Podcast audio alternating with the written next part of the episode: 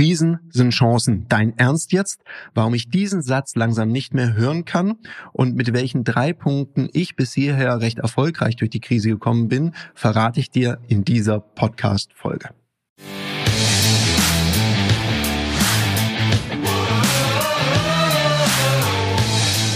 Herzlich willkommen bei dem Podcast Die Sales Couch Exzellenz im Vertrieb mit Tarek Abodela. In diesem Podcast teile ich mit dir meine Learnings aus den letzten 20 Jahren Unternehmertum und knapp 30 Jahren Vertrieb. Krisen sind Chancen. Dein Ernst jetzt? Warum ich diesen Satz langsam nicht mehr hören kann und mit welchen drei Punkten ich bis hierher recht erfolgreich durch die Krise gekommen bin, verrate ich dir in dieser Podcast-Folge. Jetzt mal Zeit, um Tacheles zu reden. Oder wie es auf Neudeutsch heißt, Real Talk. Krisen sind erstmal eins. Krisen sind erstmal Krisen. Weil wenn sich was verändert, natürlich gibt's da Gelegenheiten. Auf der anderen Seite ist es aber so, dass das nicht für jede Branche gilt. Und die, die dir jetzt ständig erzählen, das hast du bestimmt auch schon mal gehört, dass im Chinesischen das Schriftzeichen für Krise auch gleichzeitig das Schriftzeichen für Chance ist und so weiter und so fort. Erzähl das mal einem Veranstaltungstechniker oder einem Espresso-Barbesitzer der haut dir einfach nur die Espresso-Tasse an die Rübe und wird dir erzählen, dass ein digitaler Espresso einfach nicht schmeckt. Der hat keine Chance zu digitalisieren. Und ich finde es auch nicht sehr respektvoll gegenüber den ganzen anderen Herausforderungen, die wir da gerade erleben. Nehmen wir Familien, die jetzt gerade Homeschooling haben, die vielleicht zu Hause nicht so ausgestattet sind, dass jeder an einem eigenen Rechner sitzen kann oder die von den Räumlichkeiten einfach ein bisschen beengter sind. Das ist nicht so witzig. Oder das ganze medizinische Personal, was an vorderster Front sich für unsere Gesundheit einsetzt. Und all jene Menschen, die sich eben nicht aussuchen können, im Homeoffice zu sitzen. Auch das muss man berücksichtigen. Und wenn wir jetzt immer nur drauf schauen, wer hat hier Erfolg gehabt in der Krise, haben wir einen sogenannten Survivorship Bias. Das heißt also, wir haben eine Wahrnehmungsverzerrung in die Richtung derer, die eben hier erfolgreich waren und vergessen all jene, die noch nicht mal eine Chance hatte, was zu ändern. Und dann kommen wir noch zu einem anderen Punkt, um hier mal ganz, ganz offen zu sein. Krisen fühlen sich auch einfach nicht an wie Chancen, überhaupt nicht. Das krasse Gegenteil ist der Fall.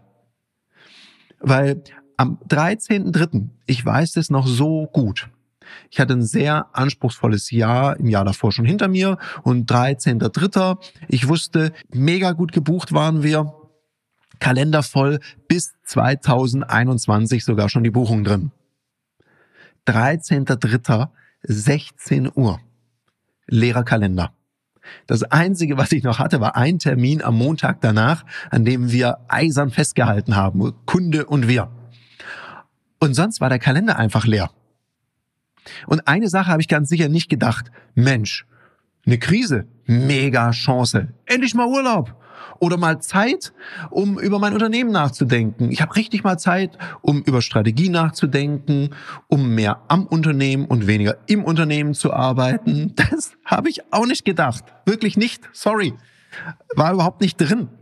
Das Einzige, was ich gedacht habe, und ich glaube, das ist auch ganz legitim, dass wir Unternehmerinnen und Unternehmer uns auch mal Sorgen machen. Das Einzige, was ich mir gedacht habe, war, heiliges Kanonenrohr. Muss das jetzt auch noch sein? Ich habe mir Sorgen gemacht um mein Lebenswerk. Ich habe mir überlegt, ja, war's das? Was ist denn, wenn jetzt gar keine Aufträge mehr reinkommen? Was heißt denn das jetzt für meine Mitarbeitenden? Was heißt es für meine Dienstleister? Was heißt es für mich, für mein privates Auskommen? In dem Moment hatte ich noch nicht einmal so sehr das Thema Gesundheit im Fokus. Das kam dann später dazu, wo ich dann gedacht habe, was heißt denn das für die Gesundheit meiner Liebsten und meine eigene Gesundheit? Weil niemand wusste es doch so genau. Das heißt also, es gab im ersten Moment einfach nur eins, Unsicherheit. Und ich möchte gerne mit dir teilen, welche drei Punkte mir persönlich da gut durchgeholfen haben und möglicherweise steckt ja auch ein Impuls für dich da drin. Die drei Punkte waren meine Ressourcen, eine absolute Zielgruppenfokussierung und ein sauberes Erwartungsmanagement kombiniert mit einem guten Selbstmanagement. Was heißt es im Detail? Fangen wir an mit den Ressourcen. Im ersten Moment, wenn alle Umsätze wegbrechen, ist ja erstmal eins, bisschen Drama in der Haus. Und was ich dann gemacht habe, ist, ich habe gesagt, ich, okay, ich brauche jetzt eine Übersicht. Und habe erstmal aufs Konto geschaut, habe mir meine Fixkosten angeguckt und die variablen Kosten und habe mal geschaut, wie gut ist denn meine finanzielle Reichweite? Also wie lang würde ich denn jetzt in der jetzigen Situation durchhalten,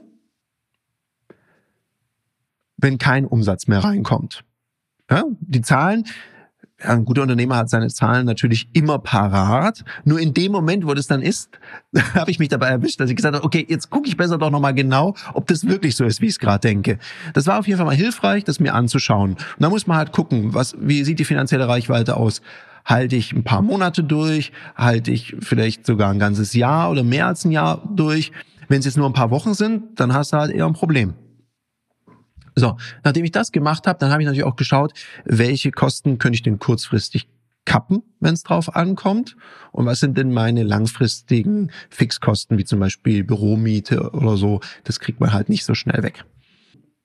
Das hat mir erstmal Klarheit geschaffen und ich wusste, okay, so und so lang halten wir durch. Was wichtig für mich war, weil an irgendeiner Stelle ist es ja auch wichtig, dass man als Führungskraft mit seinem Team spricht. Und dann braucht man eins, Zuversicht. Und die muss man realistisch ausstrahlen können, glaubhaft ausstrahlen können. Das hat mir schon mal geholfen, mir hier über diese materiellen Ressourcen einen Überblick zu verschaffen. Das nächste, was ich gemacht habe, ist, was sind denn so die immateriellen Ressourcen? Und da zähle ich ja ganz klar auch mein Team dazu, meine Dienstleister zähle ich dazu, meine langjährigen Kundinnen und Kunden und meine eigenen Fähigkeiten und Erfahrungen. Und eine Erfahrung kippe ich hier mal rein. 2008, 2009 hatten wir ja schon mal eine Wirtschaftskrise. Keine Pandemie, einfach eine Wirtschaftskrise. In der Zeit habe ich Werbung verkauft. Okay, ist jedem klar, woran sparen die Unternehmen am schnellsten an der Werbung? Ob das jetzt sinnvoll ist oder nicht, sei mal dahingestellt, ist einfach ein Faktum. So haben wir es erlebt. Und viele aus der Branche haben ein bisschen den Kopf in den Sand gesteckt und haben gesagt, naja, ist jetzt eine Wirtschaftskrise, Werbung ist eh schwierig zu verkaufen, also haben sie ihre Vertriebsaktivitäten reduziert. Ich habe genau das Gegenteil gemacht, ich habe Vollgas gegeben und habe eine lustige Erfahrung gemacht. Dadurch, dass viele Wettbewerber ihren Vertrieb nahezu völlig eingestellt haben, hatten die Unternehmen noch erstaunlich viel Budget übrig. Und mein Motto war, naja, wenn der Kuchen kleiner wird, brauchst du einfach ein großes Stück vom Kuchen, um satt zu werden. Und so sind wir da einigermaßen gut durchgekommen. Dann habe ich gesagt, okay, jetzt haben wir wieder so eine Situation. Und da komme ich zum Punkt zwei: Sei bei deinen Kunden. In guten wie in anspruchsvollen Zeiten. Und an diesem besagten 13.3., ich hatte ja noch einen Termin am Montag, den ich gerne wahrnehmen wollte, also war ich auf dem Weg zum Flughafen, und auch auf dem Weg zum Flughafen, als ich dann dort in der Lounge saß, habe ich äh, schnell noch ein paar E-Mails geschickt an einige unserer größten Kunden, hat denen gesagt, naja, wir wissen ja nicht, wie die Situation sich jetzt weiterentwickelt. Nach meiner Einschätzung wird das Thema Online-Verkaufen jetzt gerade ein wichtiges Thema. Da besitze ich aus diesen und diesen Gründen langjährige Erfahrungen und kann folgende Angebote machen. Sogar schon vier Stunden später kam die erste Antwort, ja, lassen Sie uns unbedingt Montag sprechen. Jetzt mal was anderes. Wann trainierst du eigentlich deine Führungs- und Verkaufsfähigkeiten? Jetzt hast du hoffentlich nicht gesagt, immer in meinem Alltag. Das geht nämlich besser, weil Profis trainieren nicht im Wettkampf. Da wird Leistung abgerufen. Aus dem Grund bieten wir dir in einem geschützten Raum mit Gleichgesinnten auf unserer Plattform Ludoki Online die Möglichkeit zu trainieren, dich auszuprobieren, egal ob das jetzt Verkaufen ist, dafür gibt's Termine oder auch das Führen ist. Unter www.ludoki.com-termine kannst du dir ab 49 Euro an Termin sichern. Also buch dir dein Ticket und jetzt geht's heiter weiter mit der Sales Couch. Was ist denn noch wichtig für die Kunden? Was, was brauchen die jetzt? Also auch die ganzen Personalentwicklungsabteilungen, mit denen ich zu tun habe. Wir haben ja bisher keine Seminare online gemacht. Also sind wir sehr schnell auch in Dialog gegangen. Dann kam natürlich auch das Thema Datenschutz. Welche Programme kann man nutzen? Welche kann man nicht nutzen? Also es war sehr, sehr anspruchsvoll und gleichzeitig war es wichtig. Und hier bin ich Gott froh, habe ich ein gutes Netzwerk, wo ich Leute auch fragen konnte, wie löst du das? Was hast du für Erfahrung? Was hast du Erfahrung? So habe ich natürlich eine viel schnellere Lernkurve, als wenn ich mir alles selber erarbeiten muss. Also konnten wir hier sehr schnell Angebote machen und sehr viel Zuversicht auch ausstrahlen nach dem Motto, ja klar, das kriegen wir hin, auch dreitägige Seminare, Kongresse, alles kein Ding, schaffen wir, gibt ja gerade eh keine andere Möglichkeit. Das heißt, da es ja für alle neu war, konnten wir nur eins haben, entweder haben wir Erfolg oder wir lernen was. Und wir haben eine ganze Menge gelernt und haben auch eine ganze Menge Erfolg gehabt. Ein Punkt war sehr spannend, darum greife ich den jetzt mal explizit heraus. Und da bin ich unserem Lieblingsfilm auch sehr dankbar, dass der da auch mit uns gemeinsam so lösungsorientiert unterwegs ist weil wir produzieren mittlerweile sehr viele E-Learning-Programme für Kunden. Das ist, da gibt's Führungswissen, teilweise sogar medizinische Fachkenntnisse und, und, und. So richtige E-Learning-Angebote. Teilweise auch für neue Mitarbeiter, so ein richtiges Onboarding. Da steuern wir Filme bei, da steuert der Kunde selber Filme bei und wir produzieren das eben alles. Und beim Produzieren hatten wir eben die Herausforderung, weil Dreharbeiten vor Ort beim Kunden oder bei uns waren schlichtweg nicht möglich. Ging nicht aufgrund der Pandemiebestimmung. Da haben wir gesagt, ja gut, wie lösen wir das jetzt? Und wir mussten auch was drehen, was ganz knifflig war, weil eigentlich wollten wir zum Kunden fahren, weil wir keinen Zugriff auf das Programm haben. Und äh, das dann dort drehen. Ging aber nicht. Was haben wir also gemacht? Es ging darum, ein Verkaufsgespräch zu simulieren.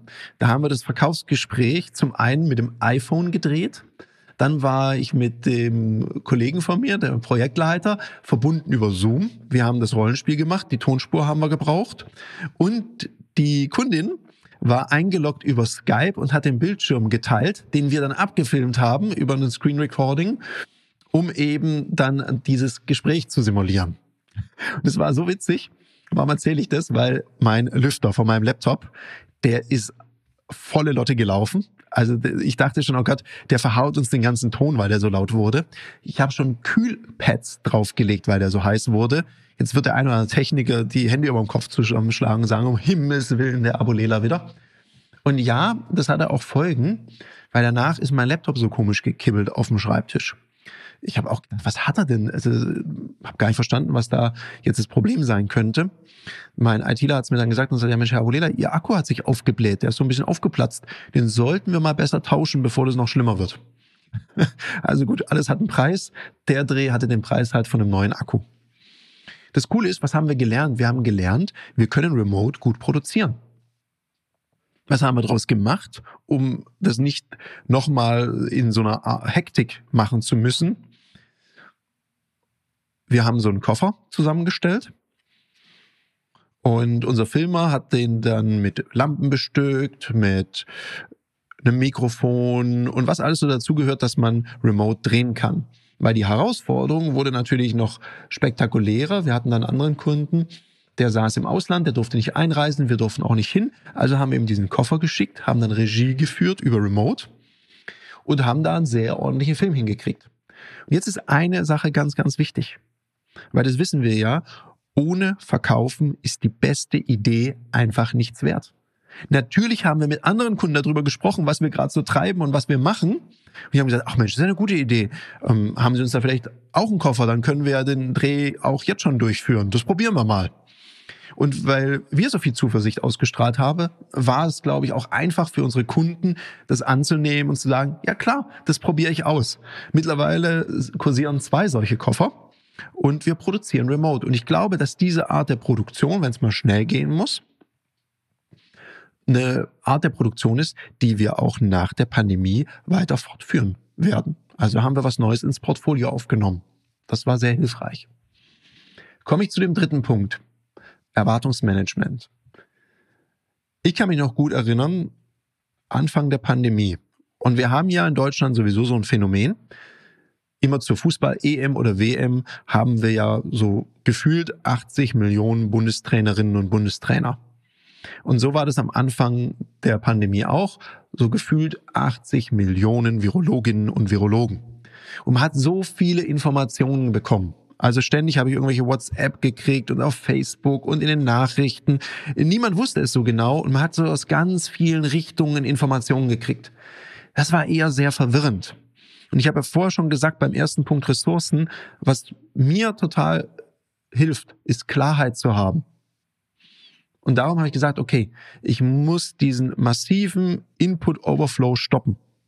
Ich habe mich nur auf zwei Quellen im Schwerpunkt reduziert. Zwei. Bei denen ich so das Gefühl hatte, ja, die sind einigermaßen reflektiert und das, was an Maßnahmen dann immer so beschlossen wird, korreliert damit. Also sind diese Informationsquellen, äh, ist das plausibel, beziehungsweise passiert das auch, um hier so meine Erwartungen gut abzugleichen. Weil für mich ist es ganz, ganz wichtig gewesen, gar nicht zu beurteilen, wie sinnig und stimmig sind die Maßnahmen, weil das kann ich gar nicht. Das kann ich ganz schlecht beurteilen, weil ich mich in dem Bereich viel zu wenig auskenne und es auch nicht mein Business ist. Ich wollte nur eins wissen. In welchem Rahmen kann ich mich bewegen? Was sind die Spielregeln aktuell und wie kann ich die für mein Business nutzen? Und genau darauf habe ich mich fokussiert. Und ich weiß noch, wie ich dann schon im Mai gesagt habe, ja, 2020, das ganze Jahr wird genau so, wie es jetzt gerade ist. Das wird cheesy. Es wird auch keine Präsenzveranstaltungen geben. Wir machen alles digital und wir haben sogar die Entscheidung getroffen, trotz einer erstmal schwierigen Ausgangssituation, eine digitale Investition, die hatten wir schon angefangen, zum Glück schon weit vor Corona, zu beschleunigen und viele Investitionen hier vorzuziehen. Gegen November 2020 hatte ich für mich persönlich auch so die Entscheidung getroffen. 2021 wird wahrscheinlich genauso wie 2020. Das kommt nicht aus einem gewissen Pessimismus heraus, weil alle, die mich kennen, wissen, dass ich eher ein optimistischer Mensch und ein lösungsorientierter Mensch bin. Ich wollte nur eins nicht, diese ständigen Enttäuschungen fürs Team und für alle Dienstleister. Weil ich habe das so im privaten Umfeld gemerkt bei Menschen, die haben dann Urlaub gebucht, der wurde dann storniert. Dann haben sie den nächsten Urlaub gebucht, der wurde wieder storniert. Da haben sie gleich zwei Urlaube gebucht, so in weiser Voraussicht, irgendeiner wird schon gehen, alle storniert. Und dann war die Enttäuschung wurde immer größer und immer größer. Und das hat was mit der Stimmung der Menschen gemacht. Und ich habe gesagt, nö, das bleibt jetzt erstmal alles digital, es wird Kontaktbeschränkungen geben, wird alles erstmal schwierig. Ich werde meine Mutter wahrscheinlich mehr per FaceTime als persönlich sehen und wenn dann halt unter strenger Einhaltung alle Hygienevorschriften und, und, und, und, und. Warum habe ich das gemacht? Ganz einfach, wegen einer Sache. Weil wenn es dann irgendwann mal geheißen hätte, ja, jetzt geht wieder in Präsenz, Attacke. Das ist ja nichts, wo ich eine Vorbereitung brauche oder ready sein muss für, weil wir es ja eh schon sind weil das kennen wir ja schon. Was viel wichtiger war, sich dem Thema digital voll hinzugeben und alles da rein zu investieren und zu lernen, was man lernen kann. Das war sehr hilfreich und das ist auch übrigens was, was was mit der Stimmung macht. Da sitzen, grübeln und in so eine Art Problemtrance kommen, das hilft ja nicht weiter. Ich finde, aktiv sein und ins Handeln kommen, was erledigen, das hebt auf jeden Fall mal die Stimmung, weil man sich eins nicht fühlt, nämlich hilflos, weil man ist ja aktiv. Und der nächste Punkt, Selbstmanagement. Also ja, ich bezeichne mich selber als ein eher Hochenergiemenschen. Also ich habe sehr viel Energie. Ganz klar, in der Phase war ich am Limit. Ich bin jemand, der arbeitet durchaus viel. Ich weiß noch, wie ein sehr, sehr guter Freund zu mir gesagt hat, Tarek, du kannst nicht jeden Tag 17 Stunden arbeiten. Das geht nicht, das kannst auch du nicht. Und er hat so recht. Darum habe ich mir auch irgendwann mal überlegt, was kann ich denn tun, damit ich selber ein gutes Energielevel halten kann. Weil ich habe schon gemerkt, ich habe relativ schlecht geschlafen in der Phase, vor allem am Anfang, weil ich auch irgendwie so unruhig war. Da habe ich gedacht, ja, woran liegt's denn? Ich habe es dann auch geschafft, mir ein paar Kettlebells zu besorgen, war ja auch nicht so einfach. Dann habe ich Gewichtsweste, ein Springseil, so ein paar Tubes, damit ich meinen Sport machen kann. Und ich habe fast jeden Tag Sport gemacht. Und trotzdem, ich war immer noch unruhig. Und ich konnte es nicht richtig kapieren. Und lief da wirklich so am Limit, bis ich eine Sache gemerkt habe, die für mich ganz entscheidend war. Normalerweise, wenn ich so Seminare gebe, dann tiger ich so durch den Seminarraum. Also ich bewege mich den ganzen Tag. Und plötzlich sitze ich den ganzen Tag. Also das, der Sport am Morgen, den ich da gemacht habe, der hat einfach nicht ausgereicht, um ausgeglichen zu sein. Was habe ich gemacht? Und ich sage jetzt was, hätte ich ja nie gedacht, dass ich das mal sage. Als Hundebesitzer hätte ich nie gedacht, dass es Sinn ergibt, zu spazieren ohne Hund. War für mich völlig illusorisch und gleichzeitig habe ich das für mich entdeckt. Ich habe es für mich entdeckt, so über die Felder, durch den Wald zu laufen. Und ich bin jeden Abend mindestens mal eine Stunde, manchmal wurden es auch zwei Stunden, gelaufen und habe dann dabei teilweise telefoniert mit guten Freunden, mit Kolleginnen und Kolleginnen, um sich einfach auszutauschen. Es waren im Schwerpunkt lösungsorientierte Gespräche. Also ich habe mich im Schwerpunkt mit Menschen unterhalten, die tolle Tipps hatten oder denen ich Tipps geben konnte, die interessiert waren. Und es ging jetzt nicht darum, sich da gegenseitig voll zu jammern, sondern gegenseitig Halt zu geben und zu unterstützen oder auch einfach auch so mal mit der Familie geplaudert.